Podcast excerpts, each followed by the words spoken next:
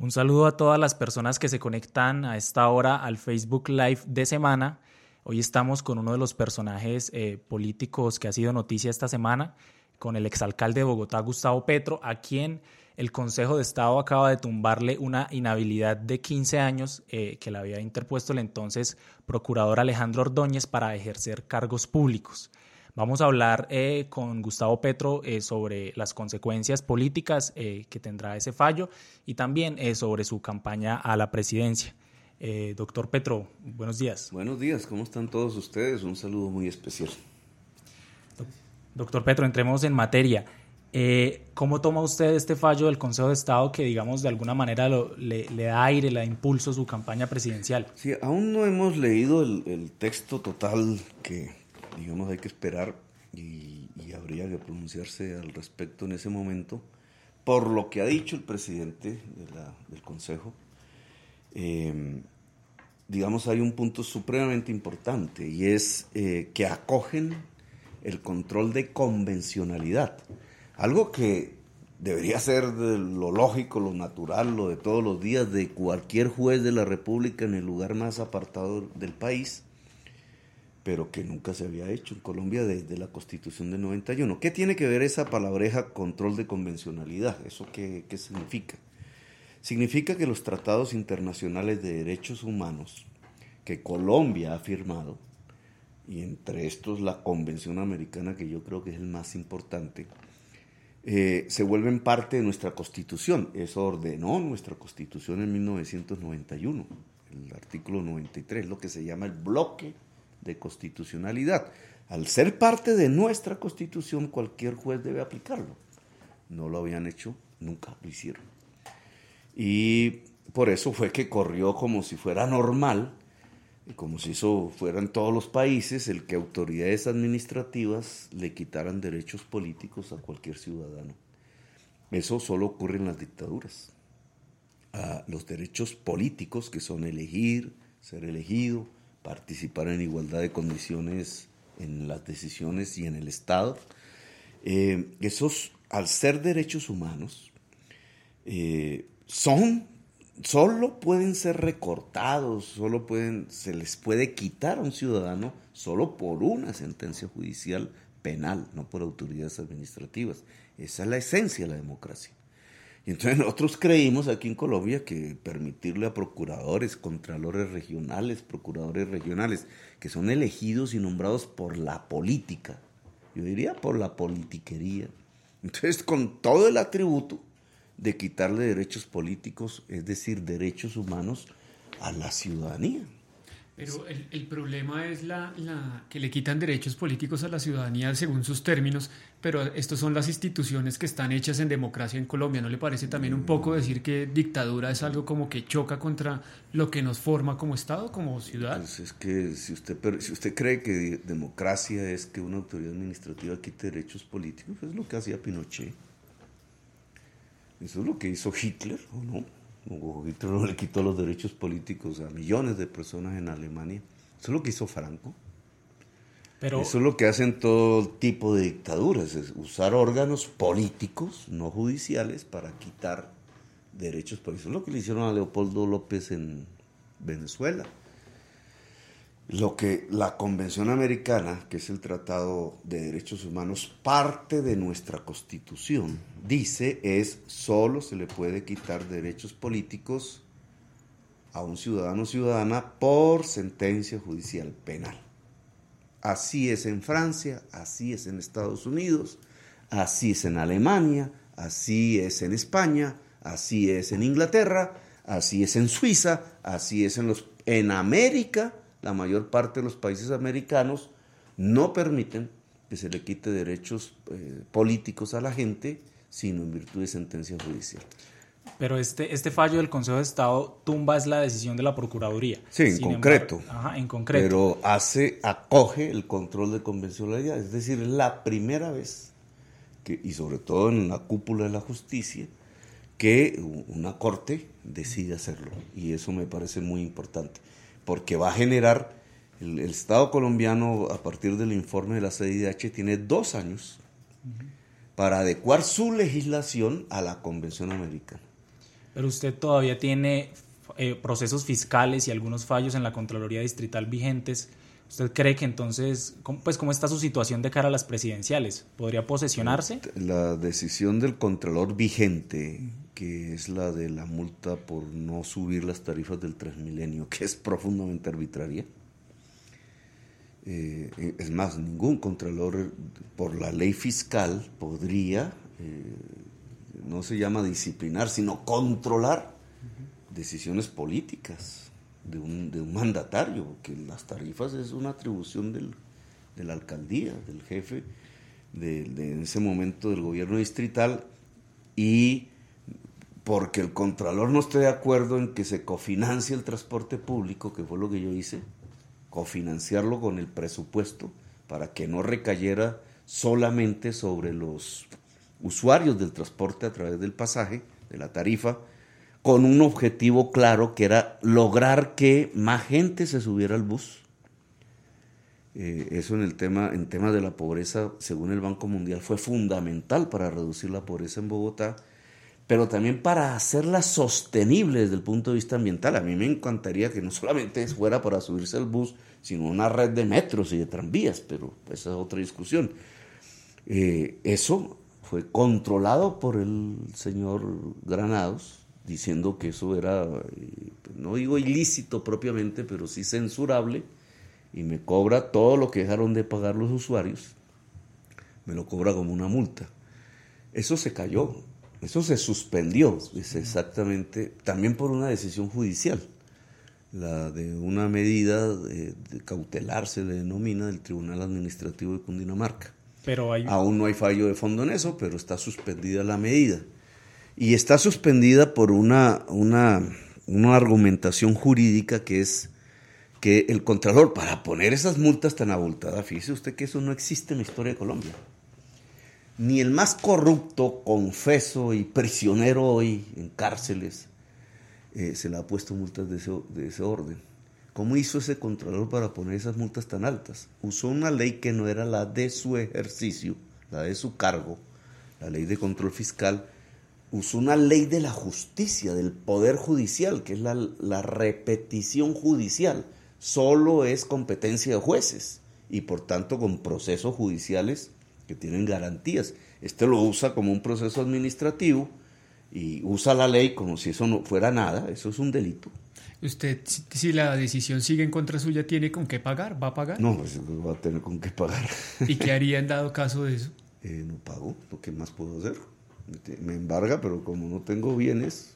Pero, ¿y cuál es el análisis que usted hace de eso? Porque además también... Esa es una persecución de bargalleras, eso no, no tiene otra palabra. El señor Granados es, eh, fue gobernador de Boyacá de Cambio Radical y fue elegido por la bancada de Cambio Radical de Bogotá. Ese es el, el resultado de la votación de la ciudadanía bogotana. Esas son las consecuencias del voto en la urna.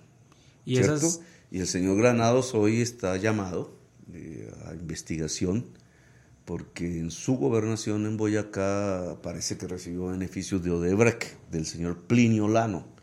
Mire esta paradoja para la ciudad de Bogotá. Cuando yo denuncié el cartel de la contratación en el año 2010 y mostré los engranajes, lo hicimos con Carlos Vicente Ruy y, Carlos Avellaneda, eh, eh, mostramos hay una alianza entre un Olano, Germán Olano, concejal de Bogotá, y el contralor distrital de ese momento, ¿cierto? Que era Morales Rusi. Y fue la base de toda una componenda, digamos, con concejales y el alcalde Samuel Moreno, Iván Moreno, todo, y con empresarios que determinó el cartel de la contratación. Fíjese la paradoja acaba mi gobierno, hemos hecho esa denuncia, depuramos la administración, sobre todo el IDU, que era la, el IDU y Mayavial eran las entidades del cartel de la contratación con la UAS. Depuramos eso. El IDU llegó hasta el punto en que estaba tramitando con estudios de ingeniería de detalle el metro subterráneo de Bogotá, fíjese usted.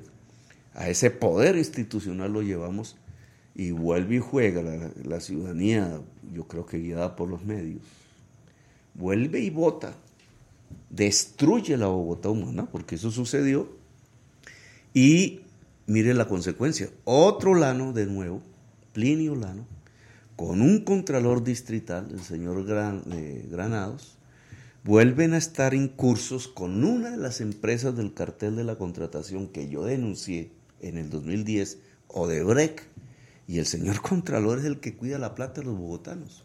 ¿Y usted cree que esas sanciones, ya para cerrar como este tema de, la Contraloría y de los fallos en su contra, eh, le impediría posesionarse como presidente en unas eventuales... ya usted vio el informe de la serie. La única manera para que a mí me impidiesen incluso inscribirme es que Colombia se retire, como hizo Venezuela, del sistema interamericano. Se salga de la comisión, diga que, ¿cómo llaman? Denuncia la Convención Americana y se retira. Algunos juristas dicen que lo que dijo el sistema americano son sugerencias más no obligaciones para el no país. Es cierto, el informe se llama Informe 6DH. El informe trae unas solicitudes que son obligatorias, tienen un lapso de tiempo, dos meses, para ser contestadas. Eh, en ese momento yo examino, como, parte, como demandante, yo examino la, respuesta del gobierno, que es su compromiso que en, un lapso de tiempo la legislación se, se acomoda a la Convención Americana, que es parte de nuestra constitución, es lo mismo que decir que nuestra legislación se acomoda a nuestra constitución. Fíjese usted a qué punto hemos llegado.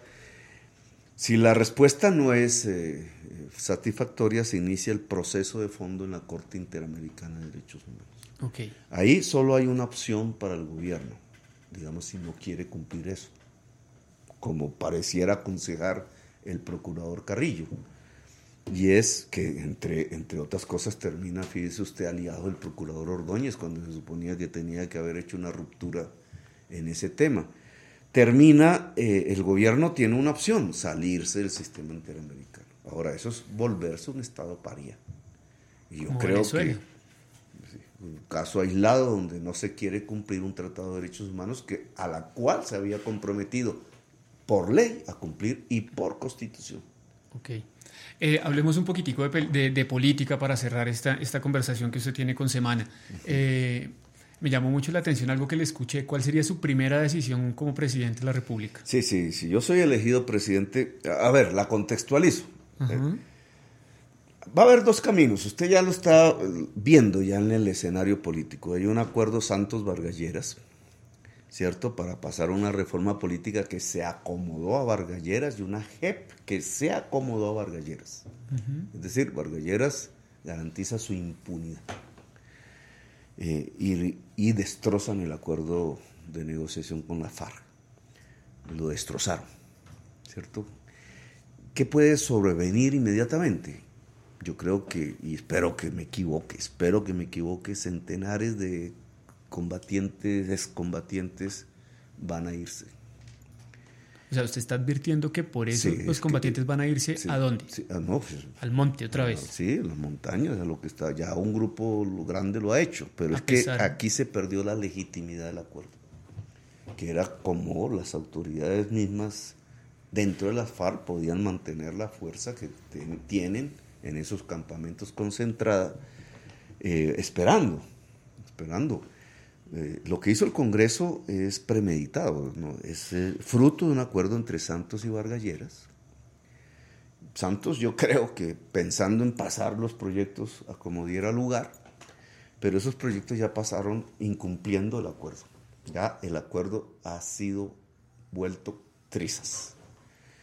Muchos colombianos no les importa eso, la mayoría, y a, muchos no les gustaba. Incluso yo hice mis críticas al respecto, pero es que lo volvieron trizas. ¿Qué consecuencia trae eso? ¿Para dónde es que vamos? El LGN debe haber tomado nota. Centenares de combatientes de las FARC sin armas hoy deben estar en un estado de indignación porque les incumplieron a mucha gente le dirá pues que, pues que se vayan al monte y los matamos, ¿cierto? Es lo que diría mucha gente en Colombia, no solamente ricos, sino pobres también. Pero eso genera, eh, y sobre todo si gana este bloque político que ya explícitamente ha hablado de volver trizas la paz, Vargalleras y Uribe, eh, eso generaría una reacción que ha sido clásica en nuestra historia, permanente. una vuelta a la violencia.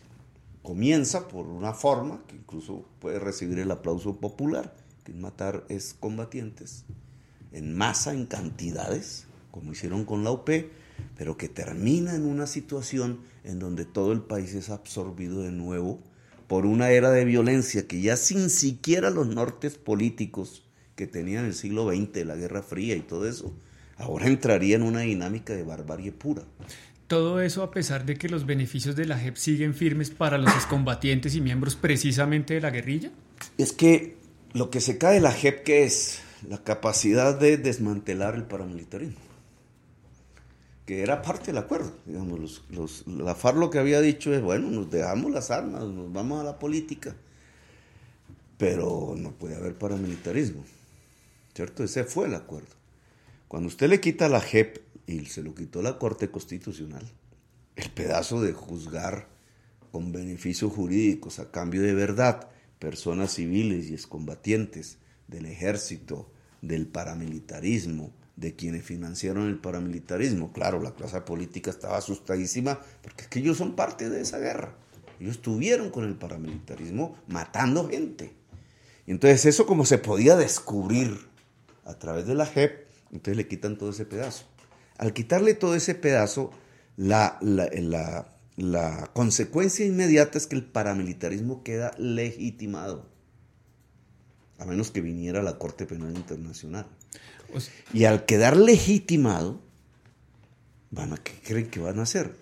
Van a empezar a matar primero combatientes de la FARC, porque hay gente que aplaude eso, y eso se volverán centenares, miles, y una reacción que termina siendo también violenta, y entonces es donde aparece un torbellino de violencias, es decir, podemos ir hacia una era una nueva era de violencia en Colombia. Lo que le entiendo es que el mismo establecimiento que negoció la paz ahora se opone a cumplir ese acuerdo. Sí, lo, han cumplido permanentemente, pero este fue la copa que rebosó la, ¿Cómo es? La, la jota que rebosó la copa. Eso suena un poco similar también al discurso del uribismo que decía que contrario, que lo negociado nos iba a llevar a nuevas violencias. Pues es que ellos lo que querían era nuevas violencias y lo están consiguiendo.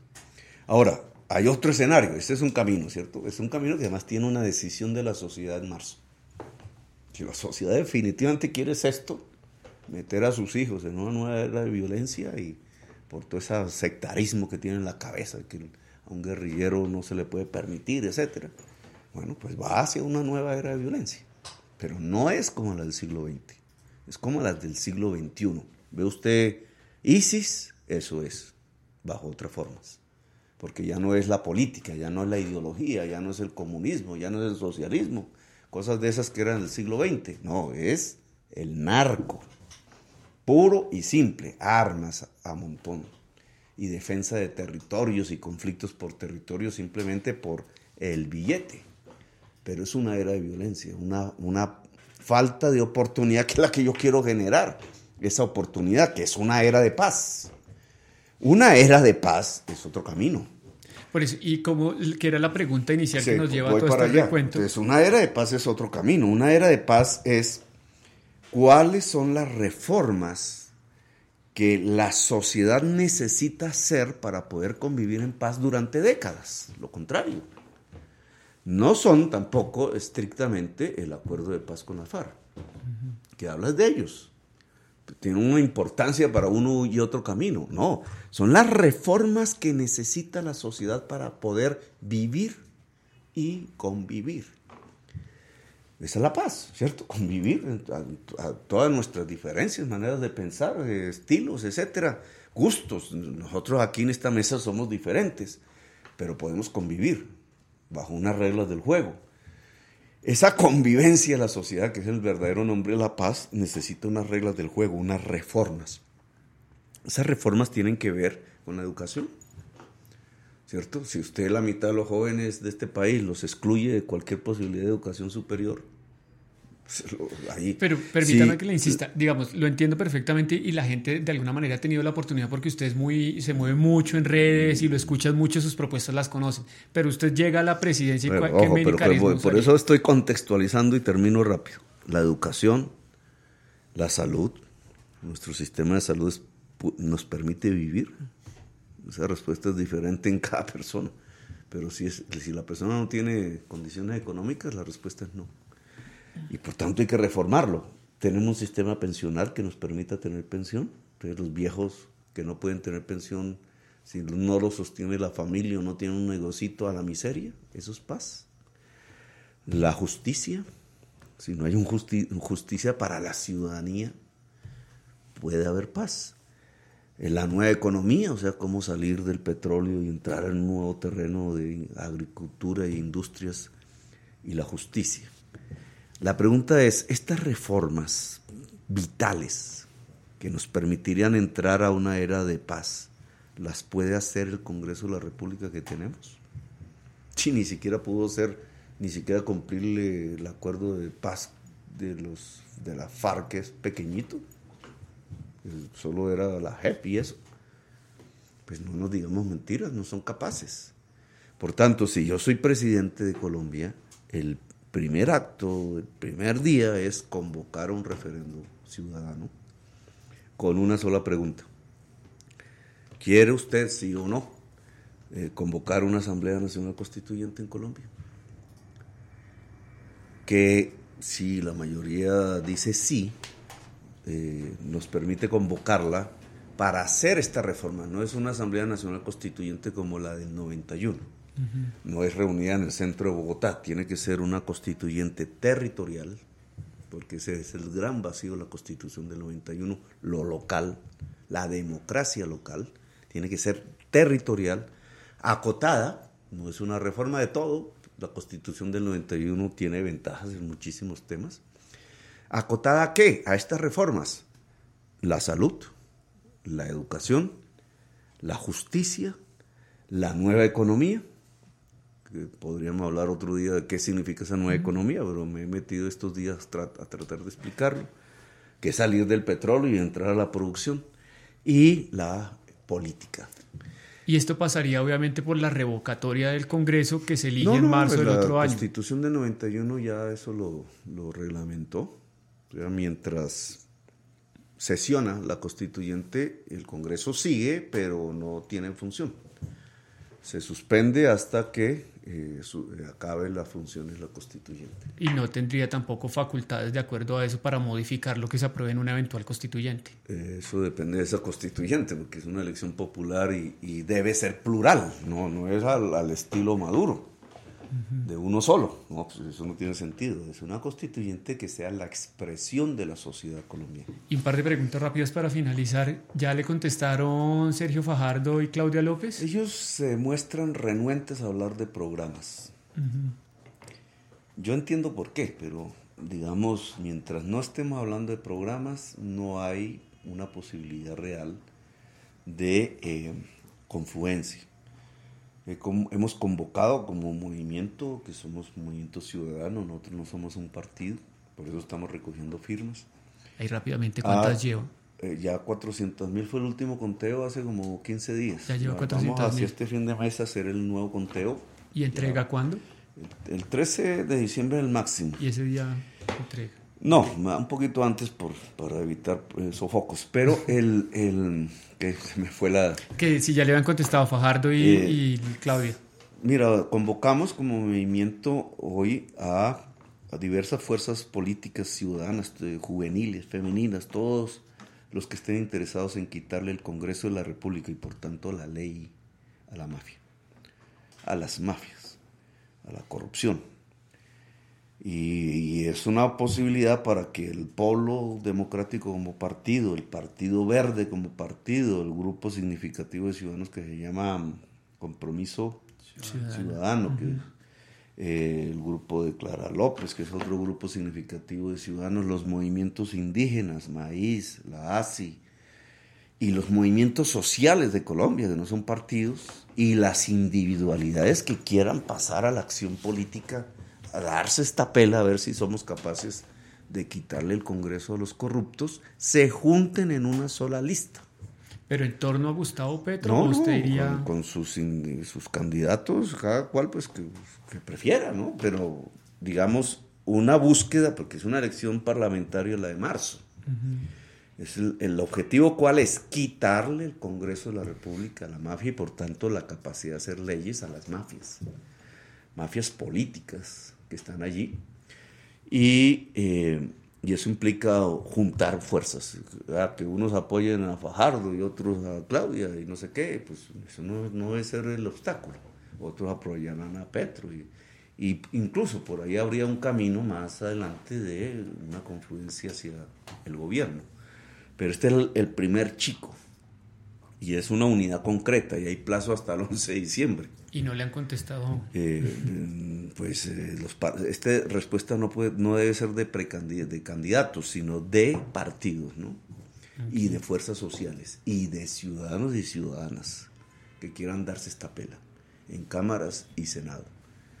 Eh, hoy es posible hacerlo, pero digamos, hay que hacerlo. Convoquémonos, que no sea una retórica el discurso. Entonces yo hablo contra la corrupción y contra la corrupción. Pues yo duré 10 años haciendo debates contra la corrupción para política. Y yo veo ahí a los hijos y a las mujeres de quienes se fueron a la cárcel en el Congreso otra vez. Entonces, digamos, esta, el juego es un práctico, es en votos es que hay que contar. Y rápidamente, ¿se ha vuelto a hablar con Santos, el presidente? Sí, una vez eh, presidente discutiendo la reforma política antes que lo hubieran presentado y mi solicitud fue eh, haga que esa reforma política ya sea eh, el proyecto para adecuarse a la Convención Americana. Y Santos me dijo que sí. Y hicieron el primer artículo, que era algo, algo así como que la Procuraduría no podía sancionar ciudadanos y quitarles derechos políticos, sino una decisión, incluso era de juez administrativo, no penal, y no duró ni dos días, lo sacaron. Y entonces Santos volvió a incumplir. Bueno, así terminamos este Facebook Live. Muchas gracias a todas las personas que se conectaron y les recordamos que lo pueden ver completo en semana.com y muchas gracias a Gustavo Petro por acompañarnos. Gracias a ustedes, muy amables. Gracias las noticias más importantes del día. El cerebro de DMG vuelve, Muchas personas a lo mejor no saben que los futbolistas y en el caso de Leopoldo López, que fue también sancionado por la Contraloría de Venezuela, la Corte dejó muy claro que justicia que llegaría a los 22 años de prisión. Las noticias de última hora. El minuto a minuto con el acontecer de la situación en Venezuela. El análisis con la seriedad de Semana el Diario. El equipo de semana.com se preparan de lunes a viernes en vivo a las 5 y 30 de la tarde para contarles lo que pasa en Colombia y el mundo. Escúchalos y descarga su podcast en Spreaker. También en www.semana.com, en iTunes y TuneIn.